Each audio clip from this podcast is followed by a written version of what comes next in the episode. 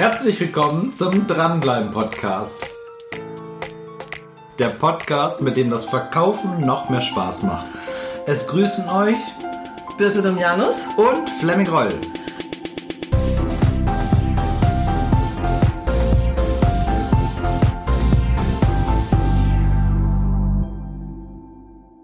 Hallihallo. Hallo Fleming. So, heute Morgen hast du mir gesagt, wir sprechen über die Sie-Formulierung. Ja. Ich bin trotzdem geblieben. Aber ich habe keinerlei Vorstellung, worauf du hinaus. Meistens kann ich irgendwas mir denken, was du ähm, ansprechen möchtest, aber die Sie-Formulierung find- ist das eine Abkürzung oder was meinst du damit? Akronym wieder. Ja, das ist eine zuhörerorientierte Formulierung. Äh, kann ich ein bisschen ausholen. Das heißt, nach dem Training bei mir bekommen die Teilnehmer immer meine Handynummer und meine E-Mail-Adresse.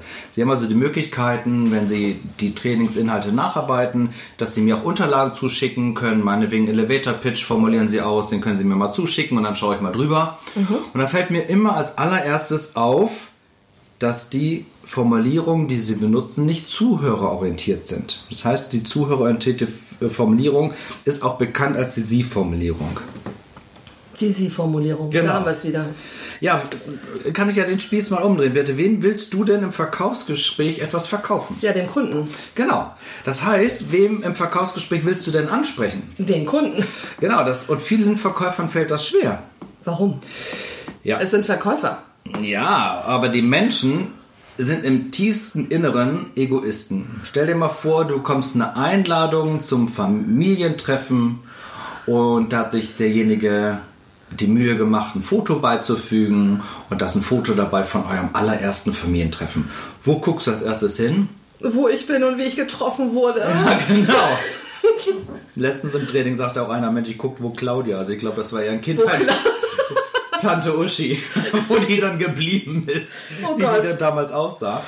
Ähm, das heißt, oder meinetwegen gehen wir heute Abend noch auf eine tolle Party und du erzählst vor versammelter Mannschaft, ich bin heute mit dem Hund gelaufen und durch den Wald und dann bin ich richtig in so ein Loch getreten und habe mir wahnsinnig den Fuß verknackst. Was sagen die anderen denn?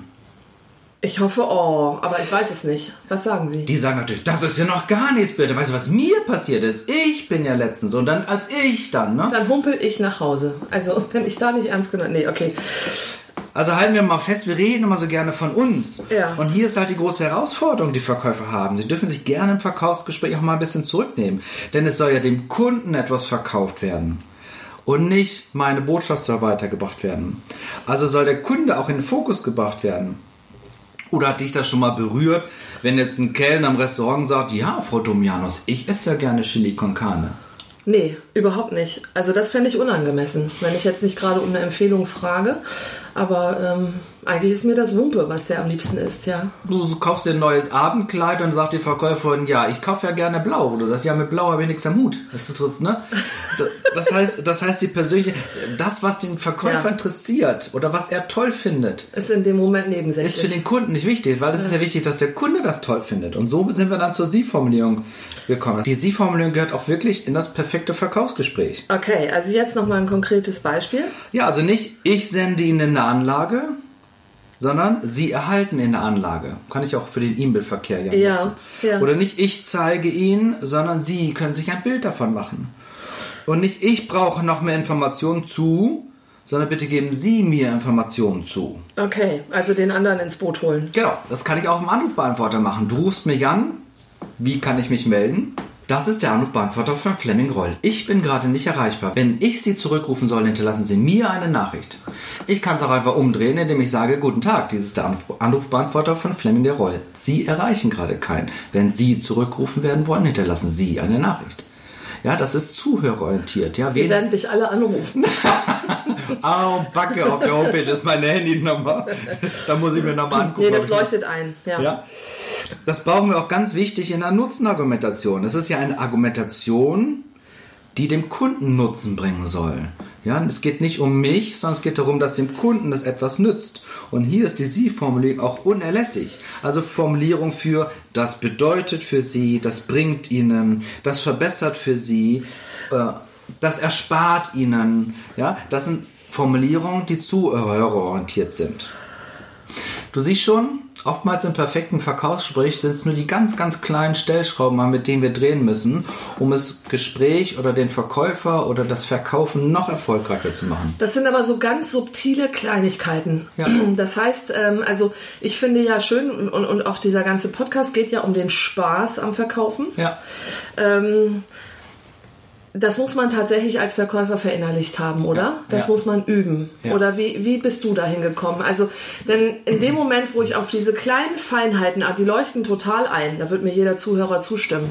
Aber in dem Moment, wo ich anfange, im Gespräch über diese kleinen Nuancen nachzudenken, während ich spreche, mhm. ähm, verkrampfe ich ja. Wie, wie, hast du einen Tipp, wie man das verinnerlichen kann? Ich das spreche jetzt ja auch gerade die ganze Zeit von ich. Mhm. Das, das musst du trainieren. Trainieren. Also, das ist ja auch die Erkenntnis, dass wenn man bei mir aus dem Training rausgeht, im Training gibt es fortlaufend, in den Tagen gibt es immer Tipps, wie ich die Inhalte nachbereite. Und viele machen den Fehler, dass sie sagen, wir haben jetzt einen dicken Stapel von Mitschriften, leuchtet alles ein, ist alles toll, dann setzen sich irgendwann sonntags mal hin und blättern in die Mitschriften. Ich bin der Meinung, das sollte dort anders fort, äh, es sollte anders gemacht werden. Äh, indem du nämlich als erstes die ganzen Mitschriften nimmst und die nach Kategorien einteilst. Mhm. Ja, könnte ein Baustein jetzt Sie-Formulierung sein. Ja. So, dann nimmst du halt die ganzen Kategorien raus und übst die mal. Dann ist es halt die Woche der Sie-Formulierung oder mach 14 Tage draus oder einen Monat. Ja. Du wirst es nicht schaffen, wenn wir zwei Tage Training haben, alle Themen nachzubereiten. Sondern ich würde das nach Einzelthemen machen. Ne? Nutzenargumentation hatten wir gerade eben. Da lernst du dann ja was bei mir im Training. Da äh, ist zum Beispiel äh, die Nutzenargumentation, die du dann gezielt nachbereiten kannst. Mhm. In anderen Kladderadatsch machst du wie immer. Du kannst den Post-it machen und das ist jetzt die Woche der Sie-Formulierung. Dann achtest du auf die Sie-Formulierung, um den Fokus da stärker drauf zu richten. Ja, ich finde das ganz wichtig, weil das ist ein relativ kurzes, aber sehr knackiges Thema, ja. was ja ganz, ganz viel ausmacht in der Kommunikation mit dem Kunden. Und äh, mir war das wichtig, nochmal von dir einen Tipp zu haben, wie ich das verinnerliche, weil ähm, auf diese Kleinigkeiten zu achten tatsächlich äh, führt ja schnell dazu, verkrampft zu wirken.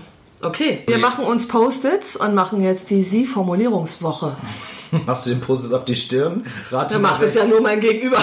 Rate mal, wer ich bin, äh, oder? Nein, aber ich, das ist mir wichtig, nochmal klar zu haben, wie ich das tatsächlich ähm, oder wie wir alle, die Zuhörer und ich, das tatsächlich üben und verinnerlichen können. Mhm. Also habt ihr viel Spaß, damit ihr Erfolg habt im Verkauf und ihr dranbleiben könnt. Ja, die Ihr-Woche. die Ihr-Woche. Also viel Spaß dabei. Bis nächstes Mal. Tschüss. Tschüss. Erst einmal möchte ich ein herzliches Dankeschön sagen, dass du dir diesen Podcast angehört hast. Und als Verkäufer und als künftiger Dranbleiber empfehle ich natürlich, diese Serie zu abonnieren. Weil nur wenn du regelmäßigen Content bekommst, dich im Verkauf weiterbildest und auch neue Informationen bekommst, um besser zu werden, wirst du zum klassischen Dranbleiber. Wenn euch diese Serie gefallen hat, freuen wir uns natürlich über eine 5-Sterne-Bewertung. Weitere Informationen gibt es auf anderen Kanälen. Ihr könnt mir gerne folgen, auf Facebook, auf Xing. Ich freue mich darauf. Herzliche Grüße, euer Fleming.